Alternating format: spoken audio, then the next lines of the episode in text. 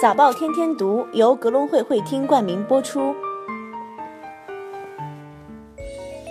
各位听众，早上好！早报天天读汇集天下事，今天是二零一六年二月三号，星期三，我是主播天天。首先来看全球市场动态，沪深两市开盘的涨跌不一，板块全线上扬，创业板大涨百分之四。截止收盘，沪指重返两千七百点，涨百分之二点二六，报两千七百四十九点五七点；深成指涨百分之三点一零，报九千六百一十点九三点；创业板指涨逾百分之四。隔夜美股收跌，恒生指数低开百分之零点六二，截至收盘，恒生指数报一万九千四百四十六点八四点，跌百分之零点七六；国企指数报八千零五十八点八三点，跌百分之一点零六。A H 溢价涨百分之二点三八，报一百三十六点一五点。欧股全线下跌，英国富时一百指数下跌百分之一点七三，法国 C A C 四十指数下跌百分之一点八七，德国 D A X 指数下跌百分之一点二一。美股大幅低开，截止开盘，道指下跌百分之一点一五，报一万六千二百六十点一三点；纳指下跌百分之零点七零，报四千五百八十七点九四点。欧派克与俄罗斯合作减产的希望破灭，使供过于求的压力继续增大，油价继续下跌，布油跌破三十三美元每桶，跌幅进一步扩大至百分之五点零八。WTI 原油跌百分之四点六二，报三十点一六美元每桶。美元指数下跌百分之零点一五，报九十八点八八。黄金期货上涨百分之零点零五，报一千一百二十八点九。LME 铜跌百分之零点二八，报四千五百五十二点零零点。人民币对美元汇率中间价升至二十九点，报六点五五幺零元。下面来看国内方面，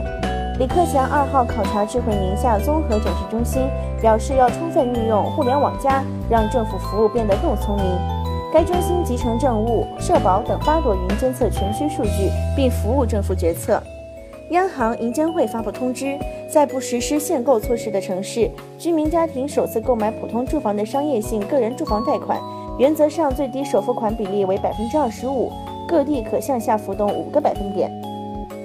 外管局资本项目管理司司长郭松表示，二零一六年我国仍将面临一定程度的资金流出压力，维护国际收支基本平衡的任务繁重。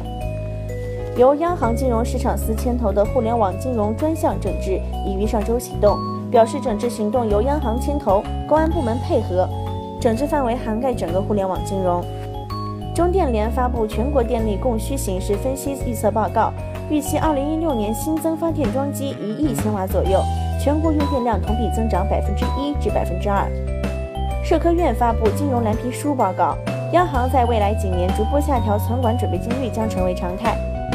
下面是港媒方面，香港交易所表示，将检讨股票停牌时间过长的政策，回应投资者对无法脱手部分持股的担忧。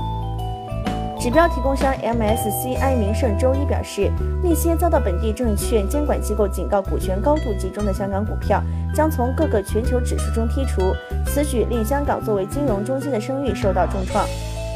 香港证监会今日在官网开门，公开谴责国际大投行高盛违反收购守则。香港证监会表示，高盛在一项涉及永亨银行的收购中，没有做出所需的交易披露，且没有遵守有关发表及派发研究报告的限制。中国银联国际今晚已经发出最新指引，要求从二月四号起，银联卡境外刷卡交易额度限制为每次交易最高五千美元。该指引将于全港各保险机构以及其他商户实施。多位中集集团内部人士日前透露。招商局集团与中集集团正就海洋工程业务整合进行洽谈，目前尚无实质性结果。接下来来看海外市场方面，英国首相卡梅伦称，欧盟公布的旨在挽留英国的协议草案令人满意，草案的变动之处十分重要，解决了英国的顾虑。鉴于这些条款，他表示愿意选择留下来。瑞士央行行长瑞郎仍被高估，瑞士央行有意愿干预市场。如果有必要的话，瑞士央行将毫不犹豫地使用资产负债表。巴克莱将日本2016年 GDP 增幅预期从之前预测的百分之一点一下调至百分之零点五，将韩国2016年的 GDP 涨幅预期下调五十个基点至百分之二点五。全球最大石油生产商埃克森美孚公司周二发布了财报称，去年四季度盈利下降百分之五十八，并且宣布计划将今年的资本支出削减四分之一，以应对油价的长期低迷。英国油气公司 BP 周二公布，2015年录得至少二十年来的最差的年度业绩，并将进一步裁员数千人，以应对国际油价暴挫的困难局面。下面是公司公告方面。比亚迪公布，去年六月四号公布建议非公开发行不超过二点六一三二亿股新 A 股之事宜，已收到众证监的批复核准。港铁公布，将军澳日出康城时期今日截止收意向书，公司表示最终共收到二十四份意向书。中金再生公布接获联交所通知，公司的上市地位将由二零一六年二月四号上午九时正起被取消。南方航空公布，公司与控股股东南航集团订立协议。公司同意购买，而南航集团同意出售南航进出口公司全部股权，代价为四点零一亿元人民币。中国建材发盈警，预期截止二零一五年十二月底止，股东应占利润按年下降超过百分之七十。该公司二零一四年度纯利为五十九点二亿元人民币。接下来是今日重要财经事件提示：国内方面，中国将公布一月的财新服务业 PMI，一月财新综合 PMI。国际方面，美国将公布一月 ADP 就业报告，一月 ISM 非制造业指数。日本央行公布十二月货币政策会议纪要。最后又到了每日吐槽的时间啦！这春节啊将近了，这支付宝和微信的红包大战也开始愈演愈烈。这由于支付宝的集福抢红包游戏，最近呢也会突然冒出来很多加支付宝好友的。哎，在这里啊，今天不仅要感叹一下了。二十年前。一帮小傻瓜吃干脆面集卡片总是集不齐，